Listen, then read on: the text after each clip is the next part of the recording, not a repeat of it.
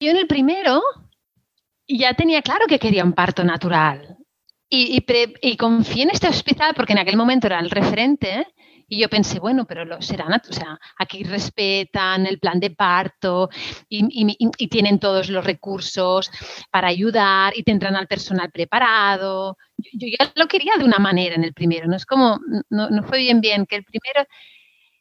Pero claro, fue la decepción, decir, es que no, no me habéis ofrecido el servicio que me vendisteis. ¿no? Me, vendisteis como el hospital de referencia, que tenéis todo esto. ¿Y dónde estaban? Cuando yo vine aquí, ¿dónde estaba todo esto?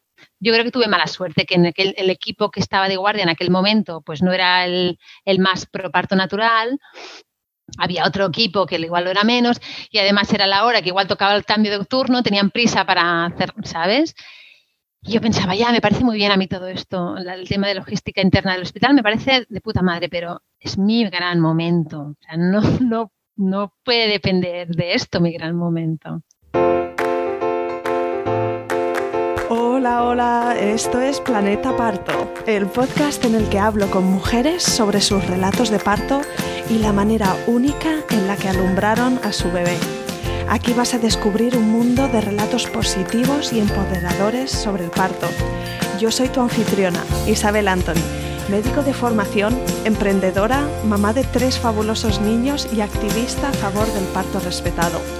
Acompáñame cada semana y descubre cómo también tú puedes parir a tu primer o siguiente hijo sin miedo y sin dolor.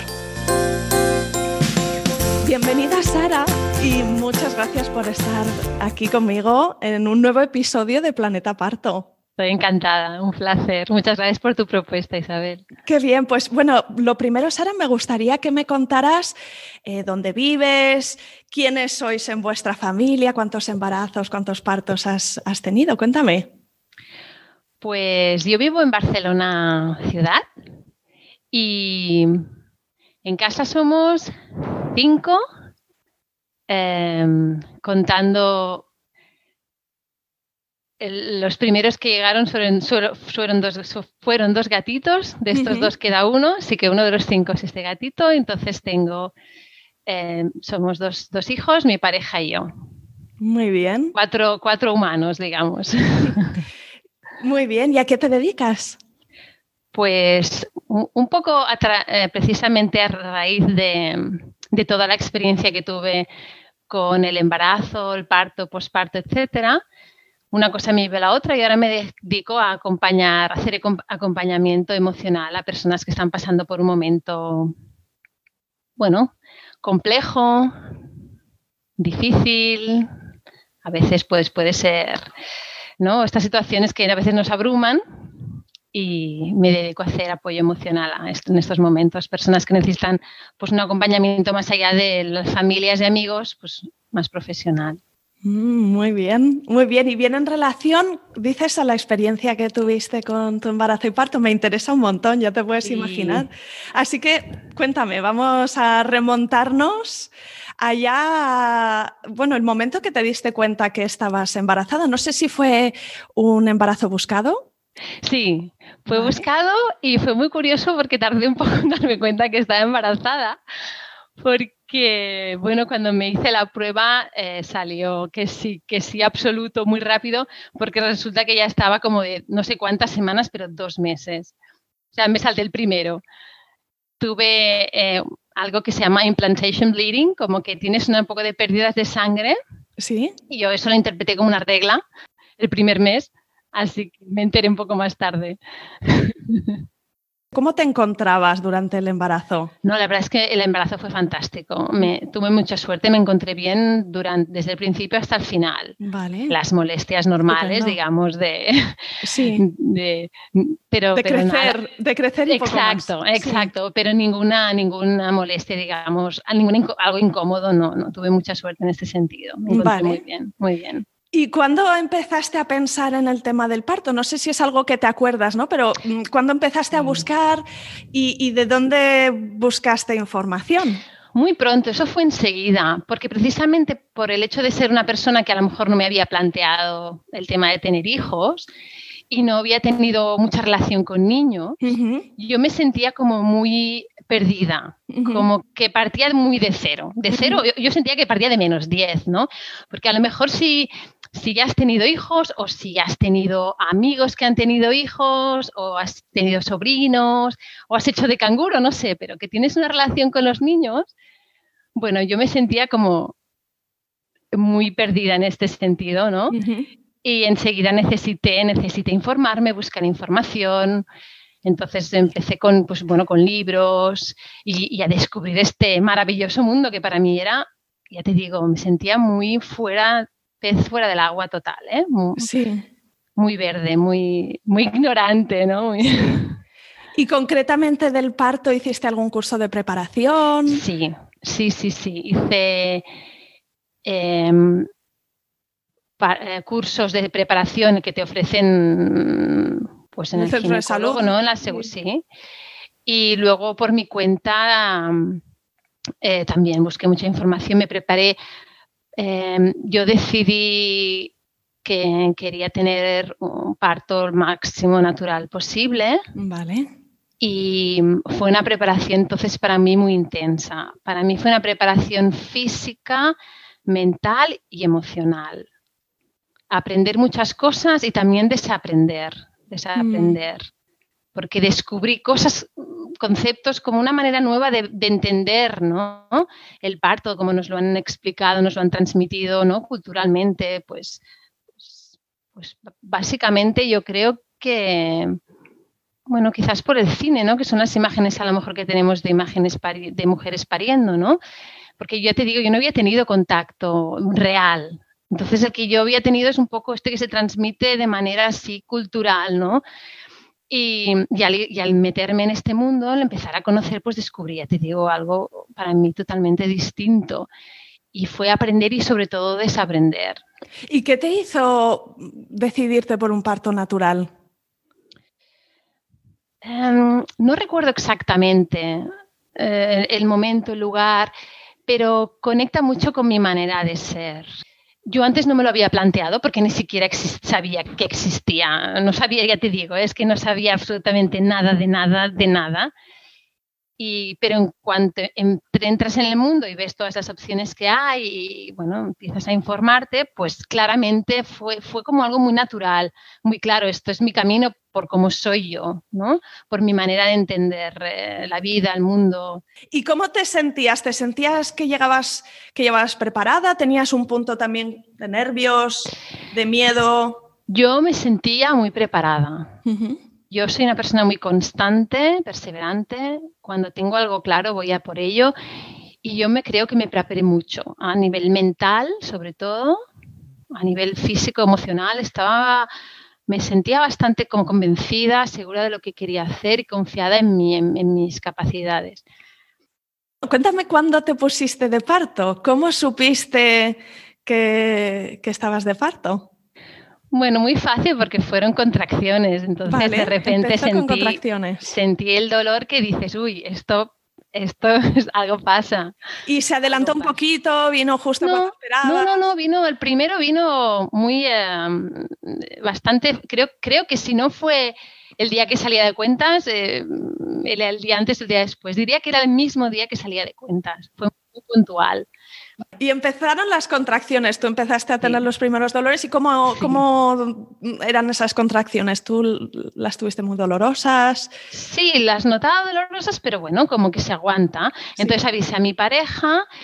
Y bueno, yo me lo tomé con mucha calma. Bueno, ha llegado el momento, pues me, me, fui a duchar, en plan me tengo que preparar, ¿no? Me fui a duchar, nos vestimos, tal y la cosa va aumentando, va aumentando, entonces pues coges el taxi, en el taxi ya la cosa está un poco intensa. ¿Te quedaste en casa muchas horas? No, no, no, no, fue, no, no, no, enseguida. O sea, fue el tiempo de, de levantarme, ducharme, vestirme.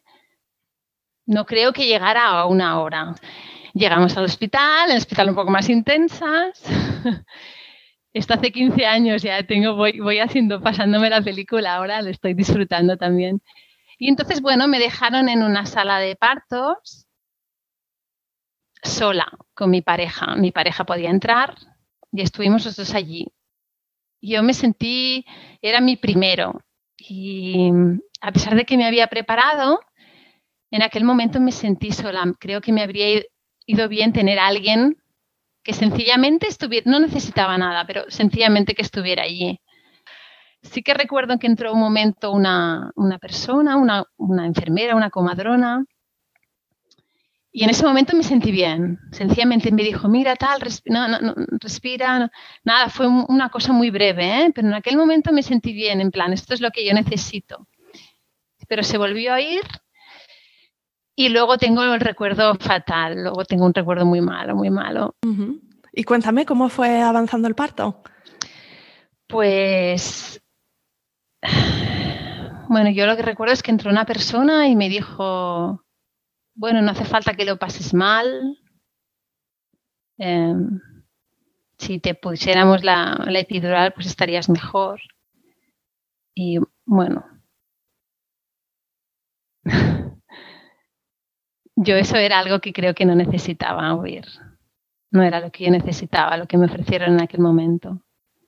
Y dije, bueno, hasta me sentí indefensa en aquel momento. Y estaba dilatada de 10 centímetros ya, todo iba bien, parece ser. Pero a partir de ahí, bueno, pues se me llevaron a otro sitio y me llevaron con el anestesista, eh, me puso la epidural, yo creo que de alguna manera no la estaba aceptando, la rechacé. Recuerdo que temblé mucho, sentía frío. Em, y al final me hicieron episio, espátulas, eh, me, hicieron la técnica de... ay, se me ha olvidado el nombre ya. De Christeler, la, la Sí, de Christeler, exacto, exacto. Me hicieron de todo y me sacaron al bebé. Y bueno, luego cuando lo tuve, al principio no lo reconocía. es como mm. que no lo había visto nunca antes. ¿Este quién es? No lo reconozco. Em, sí, suena como que quizá en el momento de ponerte la anestesia, como que hubo ahí una, desconexión. En, el, en, la de ponerte la anestesia o quizá incluso en la de ofrecértelo. Sí, el momento que me lo ofrecieron. No, no, entiendo, nunca he entendido por qué. Mm todo iba bien, estaba ya dilatada de 10 centímetros, yo soy una persona sana, no había ningún problema, yo había pedido lo que yo quería. Por eso de ahí, de ahí viene ¿no? todo mi sentimiento de decepción. Claro, mi, pregunta es, eh, ¿por qué te la pusiste? ¿Te la sugirieron con tanta mm, tanto entusiasmo que no te sentiste capaz de decir que no o no sabías exactamente yo creo que en aquel momento no tenía fuerzas de decir que no. Yo necesitaba como que alguien que me guiara un poco, que estuviera conmigo. Y la persona que en ese momento apareció para guiarme me guió por aquí. Y yo me dejé un poco, precisamente como confiando, ¿no? Lo que sentí es que me dejan aquí sola, no me están ofreciendo absolutamente nada, en plan, espabilate tú. Y cuando te vengo supuestamente a ayudar, y pongo el ayudar entre comillas, porque no lo, no lo vivo como una ayuda, Sí, es un momento muy especial, muy especial, sobre todo el primero, ¿no? Pero todos, pero para el que yo me había preparado mucho, mucho, había confiado en, un sitio, en unas personas, en un...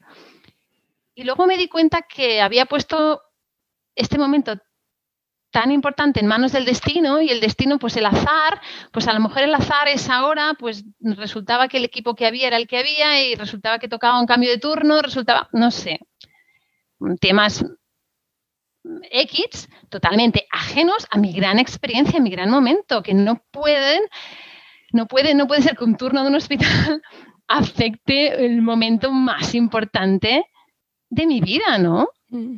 Y bueno, me sirvió quizás esa decepción para decir, no, no, la próxima vez tomo las riendas y si hace falta las tomo yo sola, porque yo puedo. En mm. ningún momento sentí que yo no podía. Y después estuve un, día o dos en el hospital y bueno, seguí con esa sensación de no sentirme acogida, no sentir el cariño, el acompañamiento. Mm, no no, no, no, sentí como un agradecimiento por... Hmm. Y te había pillado por sorpresa porque tenías, tenías otra, otra imagen en mente? No sé si después pusiste quizá una reclamación o tuviste oportunidad de, hablarlo con el equipo. No, no lo hice a pesar de que mm, me, lo, me, lo, planteé. ¿eh? Me lo planteé. Pero bueno, pensé que. Bueno, no, no, serviría de nada o no llevaba a ninguna parte o no resolvería nada o, bueno, como que sería sencillamente, bueno, sería una cosa impersonal, anónima, que no llegaría en una parte, que no tendría ningún efecto. Y bueno, lo que sí hice fue pues reflexionar yo sobre la experiencia. Mm. Pero bueno, por suerte tuve una segunda oportunidad. Sí, unos años después. Sí. Te quedaste embarazada de, del segundo bebé. Sí. Pues en este sencillamente dije, bueno, pues yo confié en la primera vez, yo ya he confiado, soy una persona que confío, pero me han decepcionado, pues ahora ya no, ahora lo hago yo sola. Y la segunda vez lo hice yo sola, me volví a preparar muchísimo, también preparé mucho a mi pareja, porque pensé, necesito a alguien al lado que si pasa algo también reaccione, ¿no? Porque la primera vez yo estuve sola, no supe reaccionar, pero pues mi pareja tampoco. Y entonces pues le, preparé él también, le empecé a pasar información en vez de hacer esto, Esto es muy importante. Yo lo que, lo que escucho de otras mamás, tanto por experiencias que tienen positivas como otras negativas, al final el pozo que queda es como que la mamá se tiene que centrar en parir y el papá, si está ahí, o el acompañante, si está ahí, tiene que encargarse de todo lo demás, de hacer sentir a la, a la mamá segura sí. y, y, de, de, alguna forma ser el puente entre ella y el exterior para que la mamá pueda estar dentro de su burbuja de seguridad. Y, igual que muchas mamás podemos entrar en el parto sin tener ni idea o sin estar suficientemente preparadas, con, las parejas a menudo pasa igual, ¿verdad? Que ellos la primera vez no han sabido, no han sabido qué podían hacer. Sí. Y para ellos también debe ser abrumador, ¿no? Incluso más, porque, porque lo, estás presenciando, pero no, eres tú, ¿no? y porque ellos también, han visto las películas de Hollywood. Exacto, exacto, exacto. Claro, claro, para ellos también. Con lo cual yo dije, esta vez le voy a comer el, le voy a comer el tarro a él también para que. y le iba pasando información. Le ibas pasando información a él y tú te informaste de cosas adicionales o cómo, cómo te preparaste para este segundo de una manera adicional. Bueno, el segundo decidí que no, que no quería a nadie ahí, que quería estar yo sola ¿Querías hacerlo en casa? ¿Significa eso que ibas a hacerlo en casa con matrona o, totalmente sola? ¿Qué significa? Bueno, mm, con mi en, un, en principio incluso me planteé hacer parto de mujeres, o sea que no estuviera ni mi, pareja, pero no, pero luego consideré que sí, ¿no? Es de los dos y, con, mi pareja. Em, lo que pasa que el parto, bueno, fue muy sorprendente porque em, el otro fue, el primero ya no recuerdo que fueron pocas horas. Mm, fue rápido, sí, por lo que cuentas. Sí, fueron pocas horas, pero el segundo, bueno, el segundo fue como un milagro. Eh, estaba, estaba, estaba durmiendo y me desperté por la mañana así como, uy. Y mi pareja dijo, bueno, pues aprovecho y me voy a correr. Y yo, Ay, no lo sé. Y no sé, intuyó algo y dijo, bueno, pues no me voy a correr, me voy a duchar. y mientras se iba a duchar, pasó prácticamente todo. Yo llamé a las comadronas para que vinieran. No, la primera vez no me cogían el teléfono. Yo, ay, ay, ay. Vuelvo a llamar, no me responden. Y, y, cuando respondieron, bueno, la cosa iba muy rápido, muy rápido, muy rápido, muy rápido. Y, y salió. O sea que te despertaste y no sé si notabas contracciones o tenías solo una intuición. No, no, no, me, desperté por el dolor, claro, por las tenías, contracciones. Tenías contracciones. contracciones. pero el agua no se había roto todavía, no, no tenías la bolsa. No, no, no, no, no, es que tuve mucha suerte. De hecho, es verdad, ahora, mira, Isabel, ves haciendo memoria, en el primero te he dicho que eran contracciones, pero no, en el primero rompí aguas. Vale. No te lo había dicho, es que no me, no me ahora me he acordado. ¿Primero fue la primera señal de parto o muy sí, temprana? Exacto, En el primero rompí aguas y enseguida empezaron las contracciones al romper aguas. Y en el segundo no, no rompí aguas, que fue mágico. Fueron contracciones y estas ya muy rápidas, muy, intensas. Sí. Y no llegué nunca a romper aguas, fue mágico. llamaste, llamaste a la matrona, entonces esto también es interesante. Tú tenías un equipo de matronas eh, eh, que te iban a atender en casa. Sí, lo que pasa es que fue tan rápido, pues fue tan rápido que nada, que, salió de repente y digo, ay, ¿qué es esto? ¿Qué es esto? Y las matronas estaban en el teléfono. Y, y nada, pues fue, fue mi pareja que recogió al bebé. ¡Wow! Sí. Tanto querías tenerlo sola que de verdad ocurrió, el bebé fue de su parte. Y claro, el, parto fue, es que no fueron, o sea, no fue, no se cuenta por horas, se cuenta por minutos. Fue una pasada. Y suena como que, que no fue nada doloroso, no lo sé, o, o abrumador. Quizá los partos cortos pueden pueden pecar de alguna forma de ser más intensos, ¿no? Porque el cuerpo se pone de 0 a 100 en muy poco rato, pero, pero sí que es doloroso, pero te veo que me lo cuentas con una sonrisa y hablando de que fue mágico. Bueno, es que, es que claro, es que fue mágico, fue mágico. Fue sanador. Sí, claro, es que el universo me compensó, estoy súper muy agradecida, muy agradecida. O sea, si en el primero estaba un poco pues decepcionada, pues en el segundo fue todo lo contrario, fue en plan, mm, ¿Cómo puede ser? ¿Y tu bebé de tres años, tu otro, tu, ah, hijo mayor también estaba en casa? Es que esta fue otra de las cosas mágicas. Yo eh, estaba especialmente, especialmente preocupada por esto. Yo pensaba mucho en mi hijo, eh, en mi hijo mayor y en el parto, cómo, cómo será, cómo pasará, qué haremos con él. Yo, yo quería yo no quiero que se vaya. Para mí era muy importante mi hijo. Yo no quiero que se vaya, yo quiero que esté aquí. ¿Cómo lo haremos? ¿Cómo lo haremos? Pues no sé, supongo que esto lo quería tanto, lo deseaba tanto, es que no lo sé, pero, pero me puse de parto por la mañana, justo antes de que el mayor se despertara. Mm. Y entonces, pues salió el bebé, el bebé más bonito del mundo. Claro, es que yo creo que no, no había sufrido, ¿no? Entonces era, era rosa, era todo blanquito y rosa, era, era, era una cosa muy bonita. Entonces el padre, entonces el mayor se despertó y el padre le fue a decir, tu hermano ha nacido, ¿quieres conocerle? Y él tenía, no tenía ni tres años, tenía dos años y diez meses. Dijo, no, todavía no. y luego al cabo de un rato vino y fue él, su hermano, que cortó el cordón umbilical. Mm. Mm. Fue muy bonito. Yo te quiero preguntar también cómo lo vivió tu marido este parto en casa. ¿Él estaba preparado para actuar como matrona? O sea, la preparación que había hecho llegó hasta ese punto. No, bueno, no, esto es algo que sencillamente se le encontró, pero lo hizo súper bien, lo hizo súper bien. Al revés, yo creo que para él fue un momento bueno, bueno, es que para los dos fue un subidón, fue un subidón. Yo, yo pensaba qué afortunados que somos y qué afortunado él, ¿no? Como padre de haber podido vivir algo así, ¿no? De recoger a su bebé. Mm, fue muy bonito, fue, es que fue, fue muy mágico, además todo coincidió tan bien. Sí, me estoy imaginando que las matronas llegarían en algún momento, ¿verdad? Sí, claro, luego enseguida, enseguida llegaron, enseguida. Lo que pasa es que, pobres, fue tan rápido. Claro, ellas cómo reaccionaron, porque mm, normalmente llegan a tiempo. Sí, claro, no, pero súper felices de que todavía, enseguida vieron que todavía ha ido bien, claro, lo ven enseguida, que todavía ha ido bien.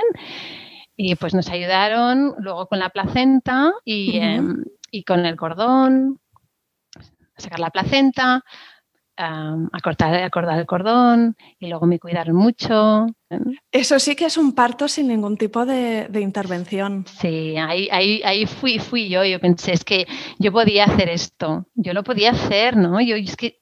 Entonces lo que hago ahora es acompañamiento emocional no en el momento del parto como dobla, pero sí a mujeres embarazadas y después, ¿no? A, mamás con bebés, ¿no? Que también es otro momento. Luego viene el momento del posparto, de la crianza, y ese es otro momento muy, muy, muy intenso, ¿no? Se puede vivir de muchas maneras, ¿no? Tanto el embarazo como, como el parto, como el posparto, pueden haber, pues, mucha inquietud, pueden haber miedos, muchas emociones, muchas, bueno, muchos interrogantes, mm, mucha curiosidad, ¿no? Todo es tan nuevo. Y para mí es un poco crear, casi creas una nueva identidad, ¿no? Es una persona que nace, ¿no? El bebé y, la mamá, ¿no? Y es algo muy fuerte, muy fuerte. Para mí muy, es una gran transformación muy profunda, muy profunda. Sí, sí, a mí me interesa también saber de ti, de, este, esta segunda experiencia, cómo te sentías el día del nacimiento de tu bebé y cuánto tiempo duró. Me sentía muy, muy poderosa, ¿no? Ostras, de lo que somos capaces de hacer. ¡Wow! y muy feliz, pero una felicidad con algo profundo, ¿eh? Una satisfacción, una, plenitud, es algo que ocupa todo, ¿no? Y había una parte de mí que decía, ostras, estoy tan bien, he subido tan alto, que qué va a pasar después. Yo pensaba, igual ahora me va a coger aquí un bajón o algo, ¿no? Porque estoy demasiado, estoy tan bien, que qué pasará. Había una parte de mí que pensaba, esto como, como, a ver, no sé, y si, si me coge luego, pues esto, ¿no? Un bajón, un, Y no, para nada fue así, para nada fue así. Era lo que me había imaginado, pero no, fue algo como muy suave, muy, muy progresivo. Todo se, se fue como asentando, el tiempo fue pasando, pero claro, pero esto siempre forma parte de mí, mm. esto, esto, siempre está ahí, no sé, es como... Sí, me, ha gustado mucho lo que dices, que formamos una nueva identidad. esto no es una experiencia como irte de viaje eh, a la playa. Sí, no, es, más significativa y lo de formar una nueva identidad es, es muy cierto. Sí. Es una transformación y para mí incluso me ha permitido ver más allá, entender cosas, conocer, sentir cosas nuevas. sí, para mí ha sido como una abertura. Cualquiera que nos escuche puede decir, wow, y es que fue, fue tan rápido, si no hubiese sido el segundo, quizá hubiese sido demasiado precipitado todo, ¿no? Como, como esta experiencia. Sí, el primero no fue tan rápido, aunque, aunque no, insisto, creo que no fue un parto largo, fueron unas horas, pero no fue un parto largo. Esto, claro, entiendo que depende de cada cuerpo, ¿no? El primero no fue tan rápido, yo entiendo que el segundo, no sé, a lo mejor los segundos partos... Suelen ser más rápidos, claro. Sí, ¿verdad? Pero tan rápido, claro, una mamá que esté planteándose un parto en casa, le puede llegar a dar miedo la idea de que el, bebé nazca antes de tener a, la matrona o el equipo de asistencia que le vaya a acompañar. Tú, estabas súper preparada y justo encajó con el mejor escenario posible. Sí. Bueno, esto no lo puedes prever nunca, realmente esto es muy excepcional. Yo soy consciente que esta historia, bueno, es altamente improbable, ¿no? Y no suele pasar casi nunca, porque por muy rápido que sea un parto, siempre las comadronas llevan antes, siempre, siempre menos bueno un caso, pero mira, como este ya está. Y fíjate lo bien que fue, es maravilloso. Oh, de verdad. Es que, y, cuéntame, ¿tú habías hablado con tu entorno de que esta era tu decisión? Eso me interesa. No. ¿Por qué, ¿Por qué no lo comentaste? ¿Qué pensabas que te iban a decir? Nadie, nadie lo sabía, nadie, absolutamente nadie. Cuando digo nadie significa nadie. Y no lo dije a nadie, no lo conté a nadie porque, mm, porque yo era consciente de que no es algo habitual y porque yo estaba haciendo mucho trabajo personal. Para mí era un esfuerzo y, como he dicho, era una gran preparación física, mental, emocional, espiritual. Y con esto ya tenía bastante. O sea, preparando a mí ya tenía suficiente, ya era mucho trabajo, ya era mucho esfuerzo, ya era, mucho. Entonces, tenerme que enfrentar a las posibles reacciones de los demás, posibles comentarios, juicios bien intencionados, pero, pero no necesitaba, yo sentía que no necesitaba a los demás. También puede ser que los necesites. ¿eh? Esto, es, esto es una cosa muy personal, cada uno lo vive a su manera. Entonces, en mi caso yo sentía que no necesitaba a los demás y como no los necesitaba, no quería hacer el esfuerzo de tenerles que explicar ni convencer de nada.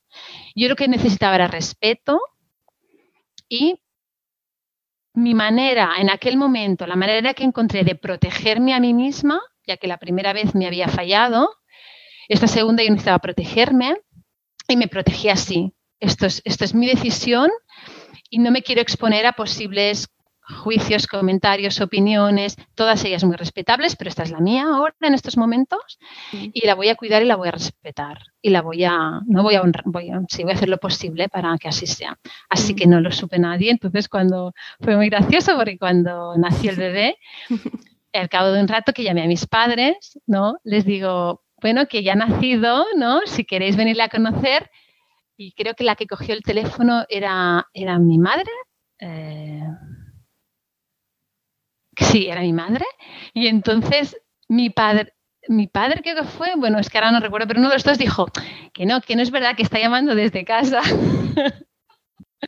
Mira, fíjate que no, que está llamando desde casa, es broma.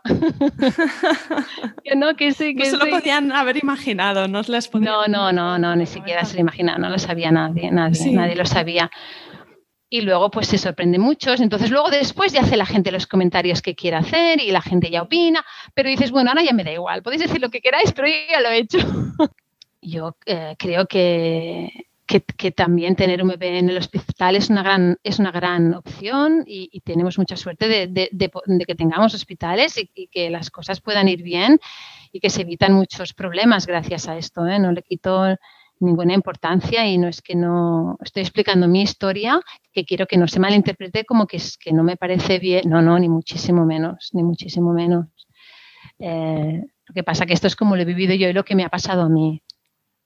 Mm, no, me parece maravilloso porque el, propósito de este podcast es abrirnos la mente a las diferentes posibilidades, mucho más allá de los protocolos que, pueden repetir un, un, mismo escenario una y mil veces o el otro escenario conocido que es el de las películas que mencionábamos antes. Exacto, exacto. Exacto. Sí. Y, ah, bueno, has tenido entonces una, primera experiencia que fue, que fue decepcionante, una segunda experiencia que fue un milagro. Y, de ahí te preguntaría qué, qué, le recomendarías o qué le dirías a una mamá que espera su primero o siguiente bebé. Bueno, primero la felicitaría, claro. y sobre todo para mí, para mí lo más importante es como confiar, ¿no? Confiar en, ti misma, confiar en el cuerpo, confiar en la naturaleza que es sabia, porque para ti es la primera vez, ¿no? Pero es que tu cuerpo ya lo sabe, ya lo sabe hacer. Y yo ya he dicho, ¿no? Antes que en todo momento, en ese sentido, yo me sentí muy confiada. Eh, pero sé que puede ser un momento que precisamente ¿no? las mujeres nos podemos sentir pues con mucho, pues, pues, a veces miedo, a veces inseguridad, ¿no?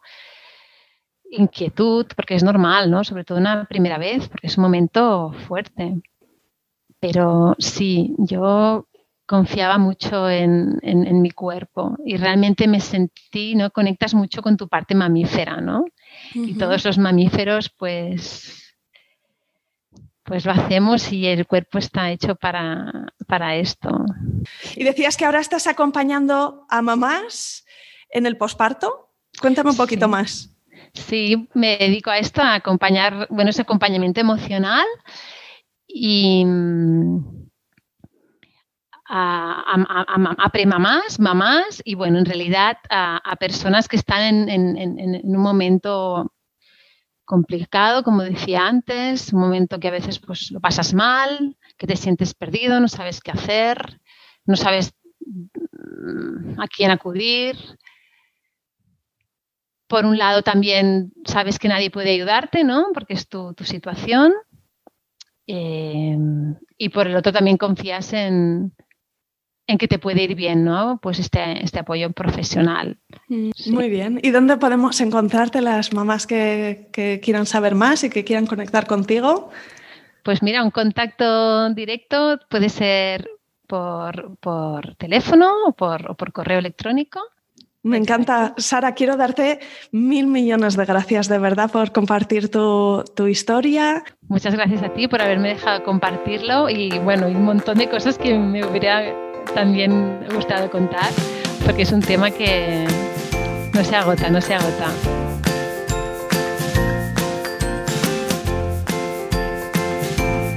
Muy bien, pues ahora vamos a la parte de preguntones, el segmento más práctico en el que vamos a hablar de curiosidades o temas que hemos comentado en el episodio de hoy con Sara.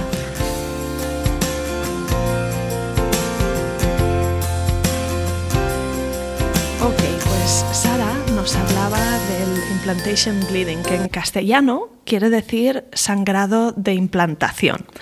Ahora bien, el sangrado es bastante común eh, durante el embarazo, con entre un 10 y un 15% de mujeres que detectan sangrado en las primeras 16 semanas de embarazo, por diferentes causas.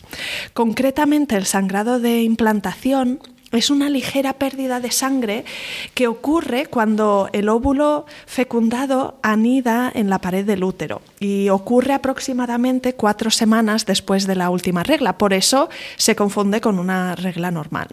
¿Por qué ocurre el sangrado de implantación? Bueno, pues ocurre porque al adherirse el embrión en la pared del útero se pueden romper pequeñas venitas o arterias que irrigan normalmente el endometrio, esa capa interna vascularizada del útero, y provocan un pequeño sangrado. Entonces, ¿cómo saber que se trata de sangrado por implantación y que no es una regla normal? Bueno, pues el sangrado de la regla suele tener un color rojo intenso, mientras que el sangrado de implantación suele ser rojo oscuro, marrón o, apenas rosado, mucho más flojito. Se trata, en este caso, de un sangrado mucho más leve que el de la regla, eh, dura unas pocas horas o de uno a dos tres días, nunca más de cinco, y en cambio la regla puede durar de tres a siete días. También es así que la regla tiene un flujo que aumenta de manera progresiva, mientras que el sangrado por implantación se produce una vez y no va más. Además, en el caso de haberse producido embarazo, después de unos días eh, comienzas también a experimentar los primeros síntomas propios de esas primeras semanas de embarazo, pues cansancio, náuseas, eh, malestar por la mañana o una tensión en el pecho. Así que tienes diferentes señales de que no está siendo una regla, sino que puede estar siendo un sangrado de implantación. ¿Qué es la maniobra de Seller? Bueno, pues la maniobra de Seller es un proceso de parto que se utilizaba para hacer salir al bebé con mayor rapidez en los partos vaginales durante la fase de expulsión. Es una técnica de obstetricia mm, habitual en clínicas y hospitales alrededor de todo el mundo, especialmente en Europa. En Francia llega a utilizarse por encima del 20% de casos, pero está prohibida en el Reino Unido y desrecomendada en Estados Unidos porque conlleva un gran riesgo tanto para la madre como para el niño que se encuentra todavía dentro del vientre. La Organización Mundial de la Salud también recomienda evitar esta práctica que define como peligrosa. No he encontrado datos sobre la frecuencia de la maniobra de Kirchler en España, pero sí que es verdad que es una maniobra que a menudo no queda registrada en los informes médicos, así que difícilmente se puede hacer un estudio eh, cuantitativo sobre el uso en nuestro país. Ahora bien, eh, ¿Cómo funciona la maniobra de Chrysler o en qué consiste? Bueno, pues se realiza empujando con los puños o con el antebrazo y a veces hincando todo el peso en la parte superior del útero, coincidiendo con la contracción y el pujo de la madre. Así que imagínate, mamás que han tenido esta experiencia tienden a describirla como bastante traumática. Una enfermera o una matrónoa o una ginecóloga se sube encima de la mamá y aprieta con los puños o con el antebrazo, poniendo todo su peso y ayudando, en teoría, ayudando a empujar. ¿Qué pasa? Que numerosas publicaciones y revisiones em, describen este método como una práctica innecesaria que aumenta el riesgo durante el parto y que de hecho no tiene mayor utilidad en el resultado del parto.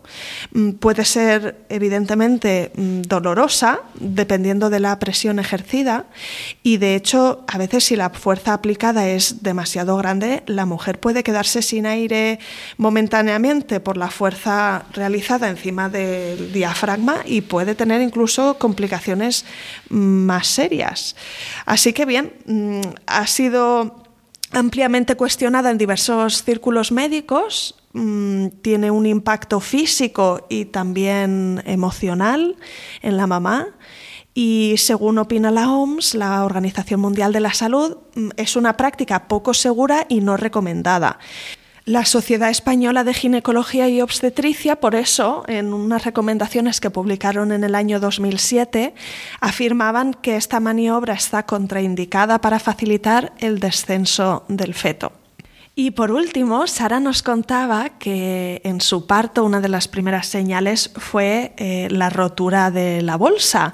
Y puede ser que te estés preguntando cuántos partos empiezan con la rotura espontánea de la bolsa antes de tener contracciones.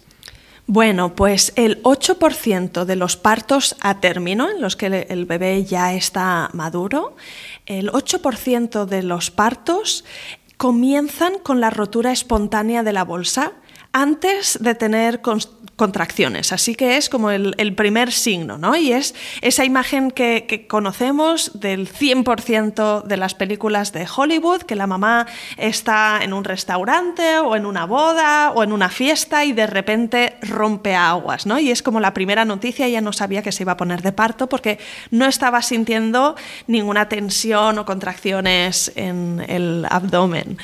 Eh, eso sí, el 90% de mamás que comienzan con una rotura espontánea de la bolsa empezarán a tener contracciones en las 12 a 24 horas posteriores de romper aguas. Así que mm, en 9 de cada 10 casos es una señal de que el parto va a empezar de forma espontánea y que las contracciones están a punto de empezar. Aquí acaba este episodio. Acompáñame cada semana para escuchar más relatos inspiradores en el podcast Planeta Parto. Si todavía no te has suscrito al podcast, por favor hazlo para no perderte ningún episodio. Te invito a unirte a mi comunidad en la web planetaparto.es, donde encontrarás guías y recursos para ayudarte a tener un parto respetado, seguro y memorable. Ah, y si conoces alguna futura mamá que pueda disfrutar este podcast, no dudes en recomendarlo. De verdad me ayudas un montón cada vez que lo compartes.